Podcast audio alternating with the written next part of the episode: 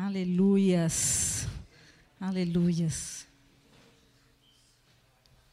Boa noite.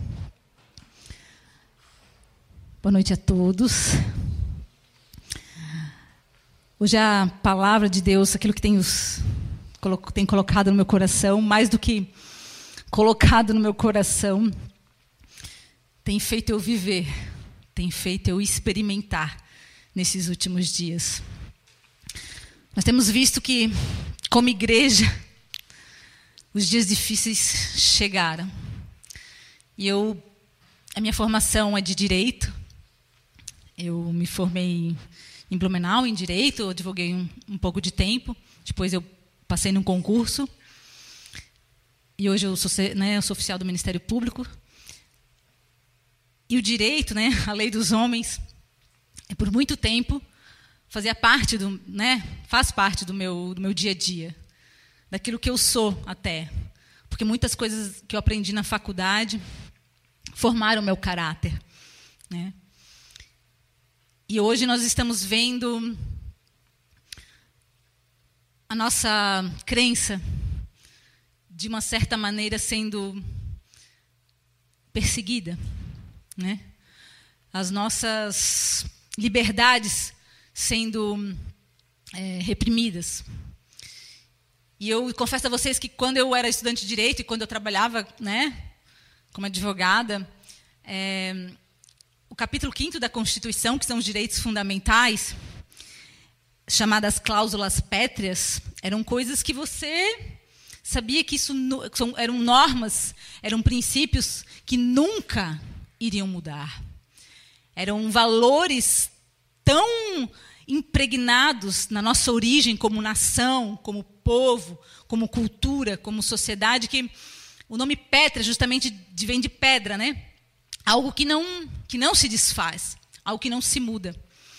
E dentre esses, essas normas, esses princípios que estão lá regidos no artigo 5 está aquele que dá a liberdade, né? Todos somos temos a liberdade da nossa consciência e da nossa crença seja ela qual for. E é nos assegurado né, o exercício dos nossos, é, dos nossos cultos e, na forma da lei, protegidos os lugares, os templos, né, onde são exercidos esses cultos e as suas liturgias. Isto é uma liberdade fundamental. E hoje, nós estamos nos deparando com uma inversão daquilo que parece fundamental nas nossas vidas.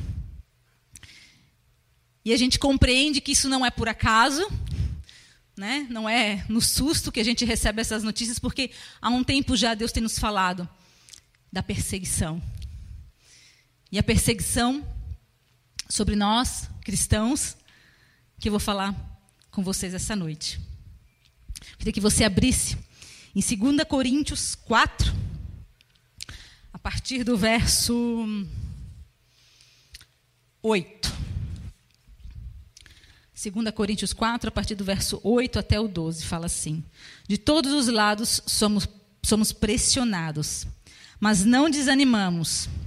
Ficamos perplexos, mas não desesperados. Somos perseguidos, mas não abandonados. Abatidos, mas não destruídos. Infelizmente, hoje, né, como igreja, nós estamos nos redescobrindo. Né? Como manifestar o reino, como viver esse evangelho diante dessas dificuldades que têm se levantado. Né? Medo de, de recebermos uma multa, medo de nós sermos é, envergonhados por uma notícia que coloque o nosso nome, o nome do nosso Deus, nas notícias como infratores, ser impedido de nos reunirmos como corpo sabendo que o corpo de Cristo, né, o Deus só consegue ser o cabeça quando há um corpo. Então, a assembleia deste corpo, a assembleia dos santos, é algo vital para este reino ser manifesto. A perda né, desses encontros, dessas, dessa, dessa unidade, é, o medo de, né, do controle, o medo de sermos é, vigiados, controlados. E isso tem, tem afligido a igreja. E mais do que a igreja. É, eu acho que cada um aqui, né, desde que iniciou esse, esse período de pandemia, tem passado um processo pessoal de provação de Deus. Eu digo isso porque na minha vida, desde que a pandemia começou, é, o Senhor tem me provado. Né? E eu sei que a palavra dos últimos dias é de que muitos o Senhor levará. Né? Nós temos visto o Senhor levando muitos para a glória, né? Mas estes que ficarão, né, serão refinados e peneirados. E lá em Isaías 40, quando fala da restauração de Jerusalém, ele fala que a punição de Jerusalém será dobrada. Ou seja, a prensa dos filhos de Deus, da igreja de Deus, comparada com o mundo, poderá até parecer que seja dobrada. E daí eu volto, eu quero conversar com você sobre esse processo de dor né, e sofrimento que faz parte da vida do cristão, principalmente desse cristão dos últimos dias. É, eu queria que você abrisse lá em 15, João 15, a partir do verso 18, que fala assim: Se o mundo os odeia, tenham em mente que antes me odiou. Se vocês pertencessem ao mundo, ele os amaria, como se fossem dele. Todavia, vocês não são do mundo, mas eu os escolhi, tirando-os do mundo. Por isso o mundo os odeia. Lembre-se dessas palavras: nenhum escravo é maior do que o seu senhor. Se me perseguirem, se me perseguiram, também perseguirão vocês. E guarde essa palavra aqui. O mundo nos odeia. Se perseguiram a Cristo, perseguirão a nós. Se odiaram a Cristo, vão odiar a nós. E quando nós vivemos esse, esses levantes de ódio, né? A primeira coisa que a gente, que a gente faz é olhar para nós mesmos e, e se questionar, Senhor, por quê? Por que dessa opressão? Por que dessa dor? Por que os processos né, de transformação do Senhor são através do sofrimento, são tão dolorosos? Porque muitas vezes nos coloca num lugar, às vezes, de trevas, né? de escuridão, a ponto de você é, viver uma tristeza, uma melancolia que te deprime a a ponto de querer você desistir, né? Às vezes você tá, consegue, tenta, é, tenta vencer as provações, mas a, é tão forte, às vezes, a, a, a, condição de dor e sofrimento que parece mais fácil, o caminho mais fácil. Né? A tua alma ela como um, um, escape ou uma trégua. Então, você, a primeira coisa que vem à tua mente né, para alívio é desistir. E o Senhor né, nos chama é, a olhar para Ele. Né? Ele é a resposta. O Senhor Jesus é a resposta. E lá em Isaías 53, 3 fala: Fui desprezado e rejeitado pelos homens, um homem de dores e experimentado no sofrimento. O Senhor Jesus foi um homem de dores e experimentado no sofrimento. Assim como ele, nós vamos sofrer as dores e vamos experimentar o sofrimento. Quanto mais parecidos com Cristo, mais fortes serão as dores, maiores as experiências de sofrimento. E eu digo isso porque a gente acaba levando para nós, para nossa pessoa, né? Quando as coisas começam a dar errado, parece que nada dá certo na nossa vida, né? Nada vai para frente, a gente não consegue, as coisas não se resolvem, tudo é difícil, no trabalho é difícil, com os filhos é difícil, com o marido é difícil, né? Ah, você quer adquirir uma, uma, alguma coisa, é difícil, né? Tudo é difícil. Mas entenda, não tem a ver com você, é por causa de Cristo. Quando ele diz que o mundo os odeia e não é por causa de você, é por causa de mim, é porque você reflete a Cristo. E isso faz com que o mundo te odeie. Isso faz com que o diabo se levante com raiva todos os dias. Isso faz com que demônios, principados e potestades se postem todos os dias para destruir a igreja de Deus. Sabe por quê? Porque vocês manifestam a Cristo. E eu digo: não vos ofendam. Não vos ofendam. Aquilo que vocês estão sofrendo não se trata de vocês. Não tem a ver com vocês. No fundo, não tem a ver com vocês.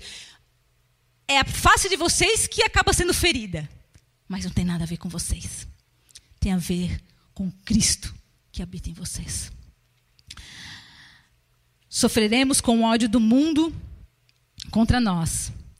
Mas o Senhor Jesus nos deixou o Consolador, o Espírito da Verdade, o nosso conselheiro. E Ele, Ele vai nos ajudar. Ele que vai fazer com que nós consigamos passar por essas dores e por esse sofrimento, sendo luz sobre a terra.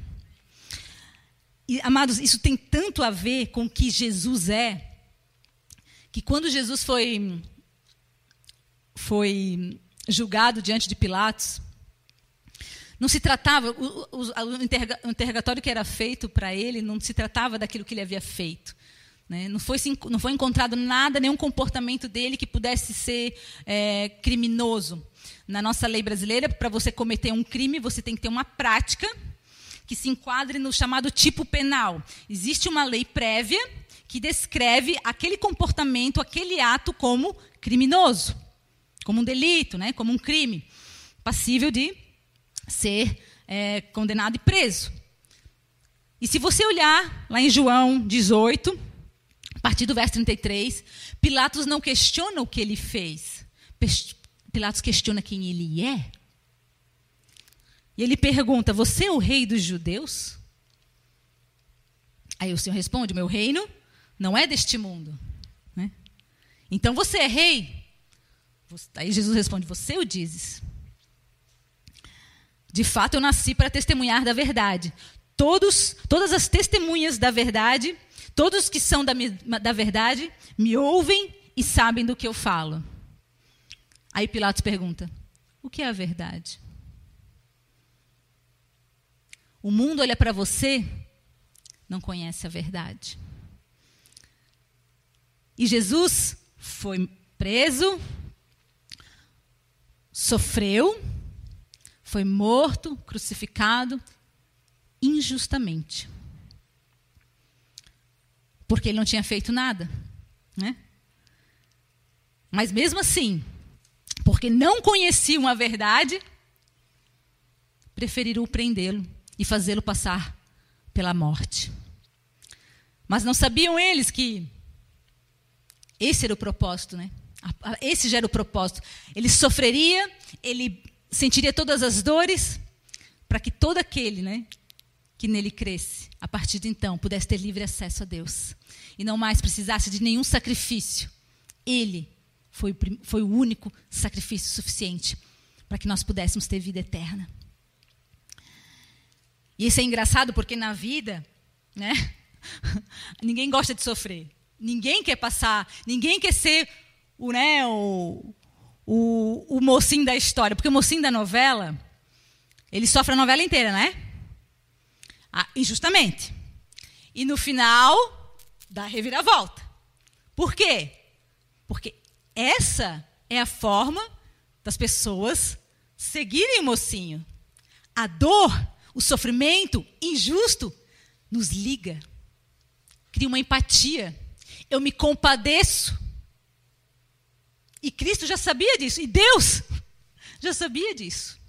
E foi por causa disso que ele permitiu fazer todas as coisas. E por causa disso ele permitiu que Cristo sofresse, para que todos que nele crescem o seguissem. Então, amados, se Cristo sofreu para que nós seguíssemos, nós vamos sofrer para que o mundo, aqueles que creem, aqueles que consigam, vão conseguir enxergar a verdade em nós, nos sigam.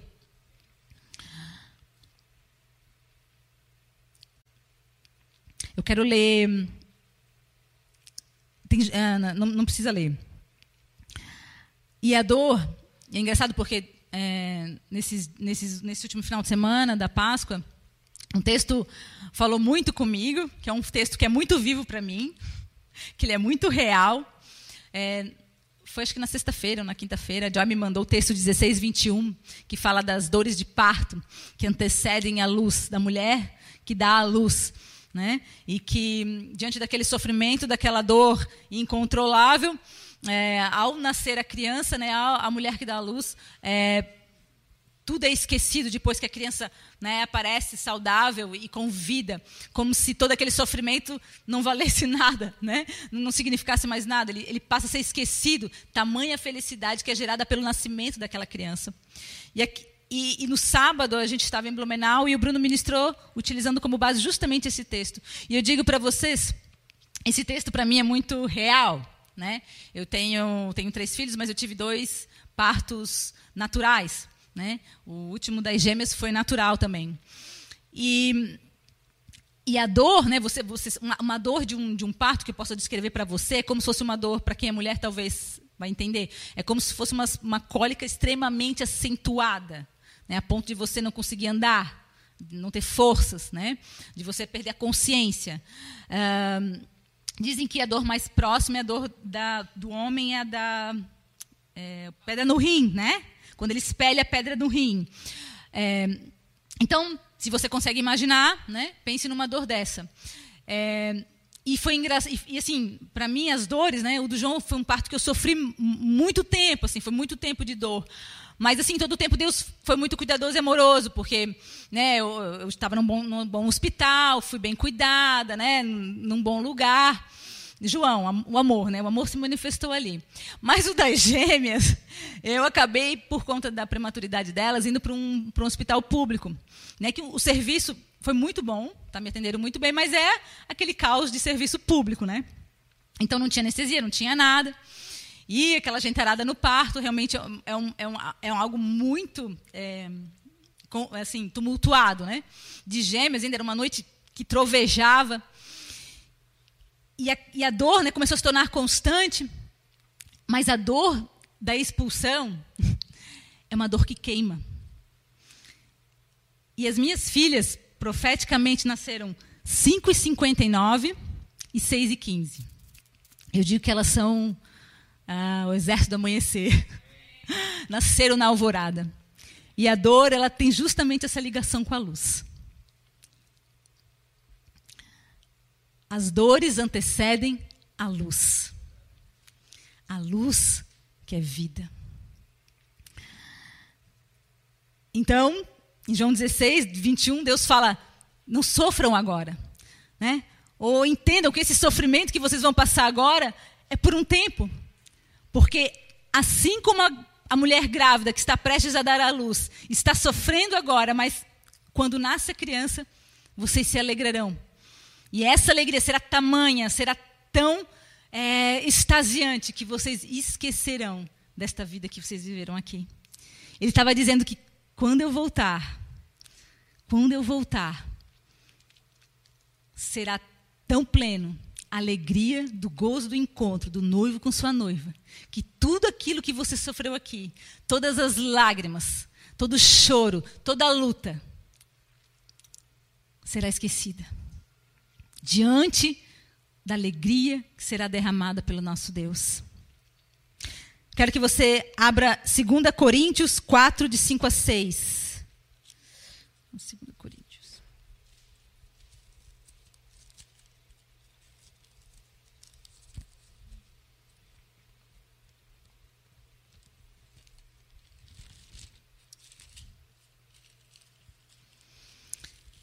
2 Coríntios 4, de 5 a 6. Mas não pregamos a nós mesmos, mas a Jesus Cristo, o Senhor, e a nós como escravos de vocês, por causa de Jesus. Pois Deus que disse: das trevas resplandeça a luz. Ele mesmo brilhou em nossos corações para a iluminação do conhecimento da glória de Deus na face de Cristo. Mais uma vez, não é por causa de você. O teu sofrimento não tem a ver com você. Não tome para si, sabe? A gente se ofende, a gente se magoa. Não. Mas não pregamos a nós mesmos, mas a Jesus Cristo, o Senhor, e a nós como escravos de vocês. Para que quê? Da, pois Deus disse: das trevas resplandeça a luz, e Ele mesmo brilhou em nossos corações para a iluminação do conhecimento da glória de Deus, a face de Cristo. Quando você pregar a Cristo, quando você estiver pregando a Cristo, eles vão perseguir vocês. Você vai sofrer mais tribulação, as dores vão aumentar, a dificuldade vai começar, vai continuar, vai aumentar no seu trabalho, vai aumentar na sua família, vai aumentar no seu condomínio, vai aumentar em todo lugar. Vai aumentar no Brasil, vai aumentar diante dos nossos tribunais, vai aumentar diante dos nossos governadores e prefeitos, vai aumentar. Mas isso tem a ver com a nossa prática de estarmos pregando a Cristo, porque Ele brilhará em nós, Ele resplandecerá em nós, e o diabo odeia a luz que habita em você. As trevas odeiam a luz que habita em vocês, porque só você, com a luz de Cristo que está em você, dissipa as trevas.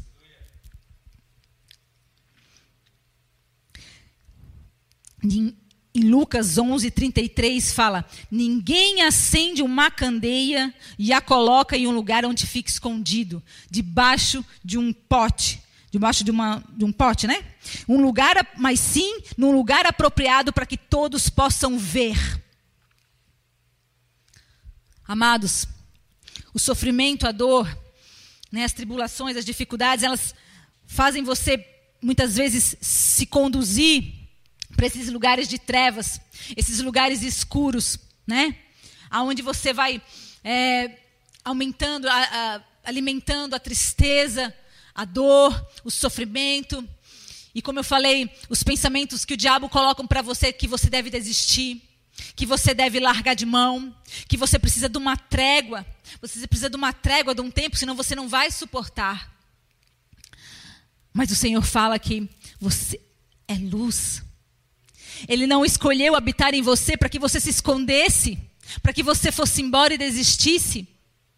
Ele escolheu habitar em você para você se colocar numa posição alta, para que todos possam ver, para que toda a treva seja dissipada pelo poder da luz que emana de você.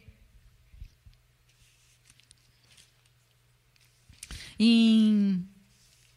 Quando Jesus estava prestes a ir ressuscitar Lázaro, né? No caminho, ah, Jesus decide ir, né? Não.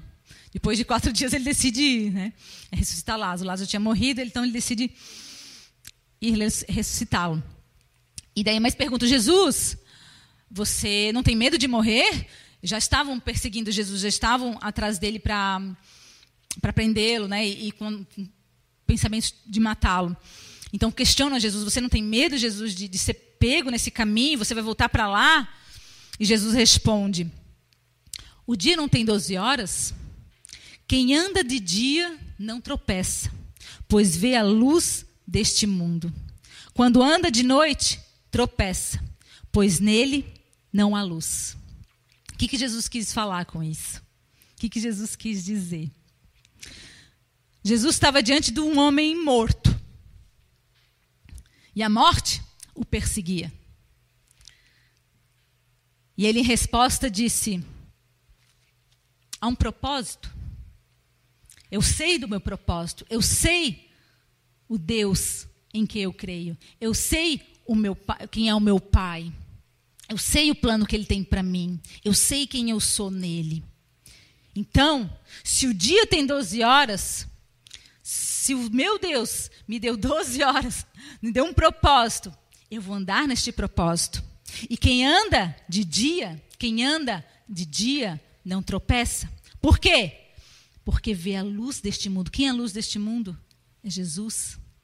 Quem anda no propósito de Cristo, não tropeça, porque vê a luz, porque a luz vai guiando os seus passos. Mesmo que você esteja caminhando, fugindo da morte, mesmo que você esteja caminhando para algo que você não sabe, não tem certeza de que vai ou não dar certo, mas que você sabe que é o propósito de Deus. Você olha para si, você pode dizer: "Não, eu não vou conseguir", né? Jesus ia ressuscitar um homem. Talvez por algum momento ele tenha se sentido inseguro, não sei. Você em alguns momentos pode se sentir seguro daquilo que Deus tem para você. Mas o Senhor te fala: se você andar de dia. Se você andar de dia, você verá a luz e ela te guiará. Quando você anda de noite, quando você anda nas trevas, quando você permite que as trevas assolem o teu coração, tome os teus pensamentos, os teus sentimentos, quando você aceita as sugestões do diabo, quando você planta as, as, né, as tuas ações, as tuas falas são plantadas na carne, você colherá na carne. E daí você tropeça, pois o mundo não há luz. No mundo não há luz. Às vezes, eu, eu, eu, esses dias eu estava pensando, né? Poxa, podia ser, você podia fazer as coisas serem melhores, né? Assim, naturalmente, né? Seria tão mais fácil. Por que você não faz as coisas se tornarem melhores, mais fáceis? E aí, tipo no teu trabalho, você pode, né? No, no, em casa, na minha casa, eu podia ser melhor, né? Podia. E Deus falou, olha, as coisas, todas essas coisas, elas vão ficar. As coisas elas não são melhores porque quem tem que melhorar é você. Você que vai subir. Tudo isso aqui vai ficar. Computador, planilha, tudo, tudo vai ficar. Quem vai subir vai ser eu. Quem tem que estar né, preparada sou eu. E Jesus, dizendo de si mesmo que é a luz do mundo, foi até Lázaro e gerou vida. A luz que ele irradiava trouxe vida, ainda que a morte o acompanhasse, ainda que a perseguição estivesse atrás dele. Eu, eu aprendi nesses dias de, de de pandemia, depois da pandemia, né, numa das ministrações do pastor Luiz Hermínio, é, que o, Provérbios tem 31 provérbios, né? Você deve é porque ele foi feito 31 para você ler um a cada dia do mês. E você lê todos os dias, né? Então, desde então eu tenho lido Provérbios. E Provérbios tem sido para mim nesses dias é, primeiro que Provérbios 1, ele já fala, o Provérbios 1 já é uma direção do porquê que você tem que ler Provérbios. Se você quer ser uma pessoa sábia, se você quer saber, né, conhecer a sabedoria de Deus, o entendimento de Deus, o conhecimento de Deus, compreender o caráter de Deus, você deve ler Provérbios. Porque ali estão as ações e pensamentos do justo e do ímpio, do sábio e do insensato, puro e do impuro, do homem bom e do homem mau. E nesses dias, se você não souber quem é, como é que anda o justo, como é que anda o sábio e como é que anda o homem bom, muito provavelmente você vai estar se conformando com as coisas deste mundo. E quando você se vê, você está, vai, não vai estar é, manifestando o caráter de Cristo, mas sendo mais parecido com este mundo do que com Deus. Então, Provérbios tem me ensinado o que é andar no caminho do justo. E o que ele fala do justo? Provérbios 13, 9. A luz dos justos resplandecem esplendidamente, mas a lâmpada dos, a lâmpada dos ímpios apaga-se. Ser luz é ir na contramão do mundo. Amados, quando você decide ser luz, quando você decide emanar a luz de Cristo, aonde você for, e manifestar o amor de Jesus, manifestar a justiça de Jesus, manifestar a graça e alegria de Jesus, você está indo contra a ordem deste mundo. E pode ter certeza, o mundo vai se levantar para te odiar.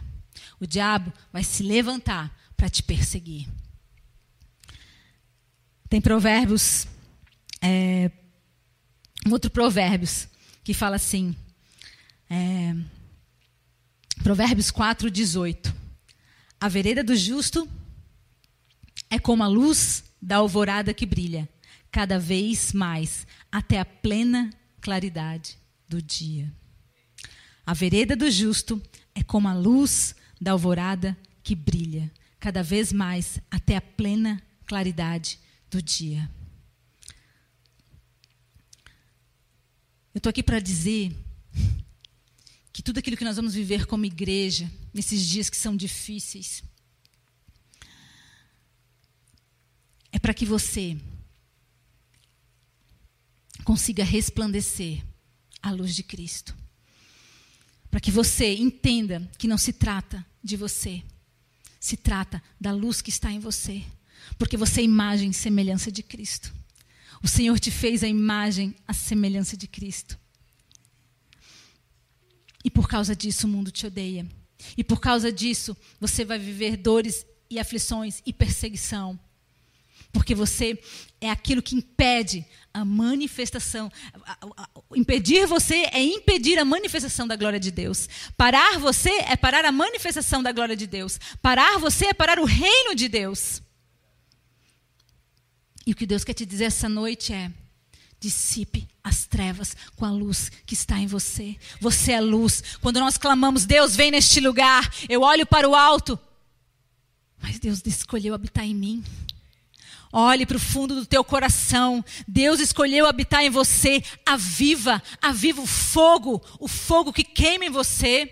Você é uma tocha viva, você é luz que dissipa as trevas. Então, quando os dias são maus, resplandeça a luz de Cristo, avivando o espírito da verdade que está sobre você. Ele falou: os dias serão maus. No mundo terás aflições, mas ei, tem de bom ânimo, eu venci o mundo. Eu não os abandonei, eu não os deixei órfãos, eu os deixei o espírito da verdade. E a verdade confunde a mentira, a verdade liberta, a verdade faz cair a venda dos olhos. Pedir para o louvor, está à frente já ministrando. Já vou estar finalizando a palavra, mas.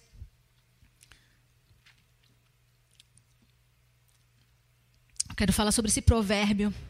A vereda do justo é como a luz da alvorada, a luz do amanhecer, que brilha cada vez mais até a plena claridade do dia. Estamos prestes a ver esta plena claridade do dia. Isto a ver com a volta de Jesus.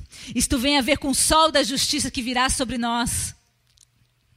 Nós estamos numa luta, numa guerra nos últimos dias.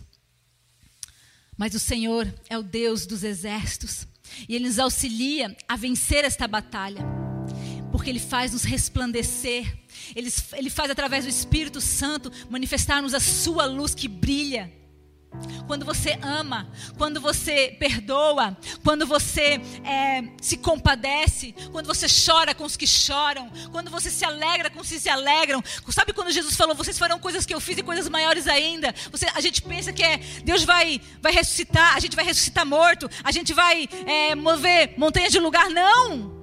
Tem coisas que Jesus não viveu como homem nessa terra. Jesus não teve uma esposa. Jesus não, sei lá, não sofreu coisas que talvez você sofreu. E você pode dizer: Ah, Jesus não sofreu aquilo que eu sofri. Ele falou. Ele disse: Vocês farão coisas que eu fiz e coisas maiores ainda. Vocês amarão mais ainda. Vocês perdoarão mais ainda. Vocês terão mais compaixão ainda. Vocês terão, vocês terão olhar para o próximo perdido, para, aquele, para aquela pessoa que é pecadora, e vocês terão compaixão dela, que nunca viram antes. Estas são as promessas para os últimos dias. Vocês resplandecerão até a plena claridade do dia, porque Jesus está voltando. E ele fala lá em, em João 15, 26. Ele fala: eu nos, eu nos abandonei, eu não os deixei órfão. 15, 26.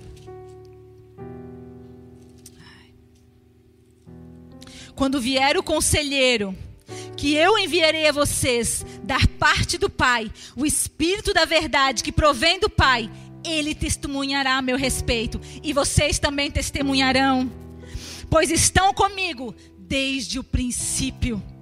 Sabe o que é o princípio, amado? O princípio é Gênesis 1. No princípio, Deus criou os céus e a terra. Era a terra sem forma e vazia. Trevas cobriam a face do abismo. E o Espírito de Deus se movia sobre a face das águas. Mas disse Deus: Disse Deus: haja luz. Eu digo sobre ti essa noite: você é luz. Mesmo que hajam trevas, você é luz.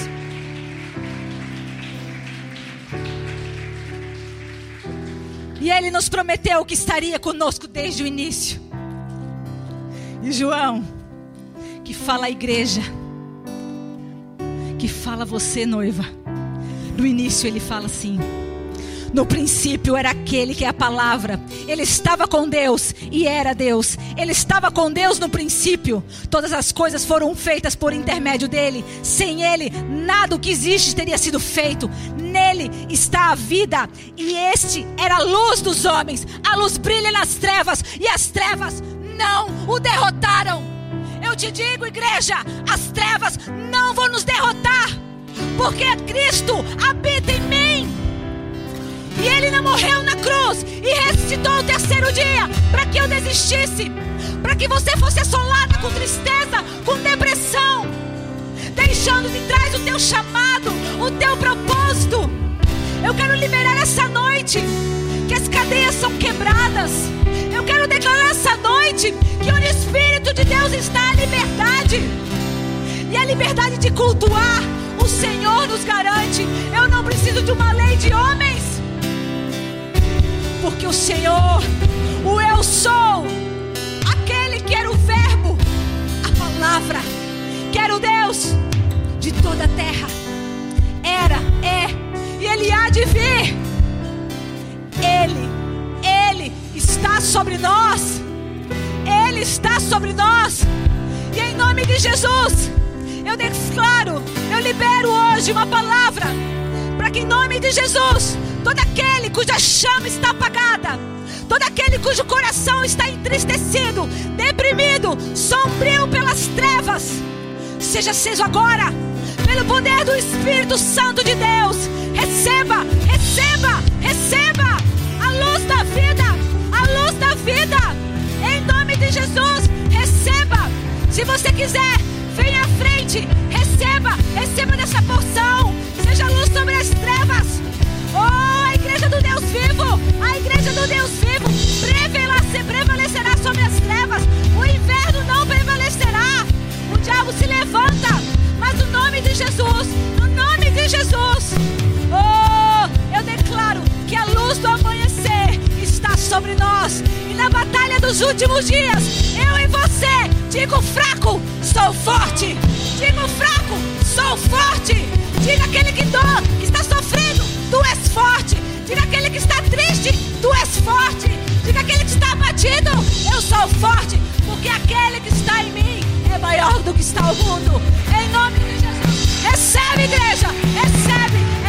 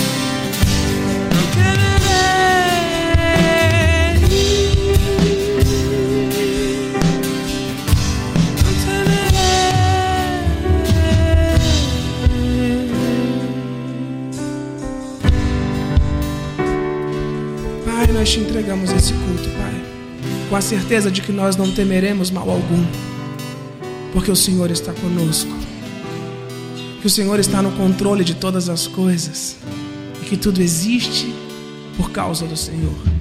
Muito obrigado, Pai, por essa palavra, muito obrigado por esse louvor, por essa adoração. Nós te amamos, Jesus. Muito obrigado pela oportunidade de poder te cultuar mais uma vez aqui nesse lugar. Obrigado pela liberdade, obrigado por tudo que nós estamos passando, Jesus. Nós queremos deixar, o Pai, o nosso coração grato essa noite ao Senhor.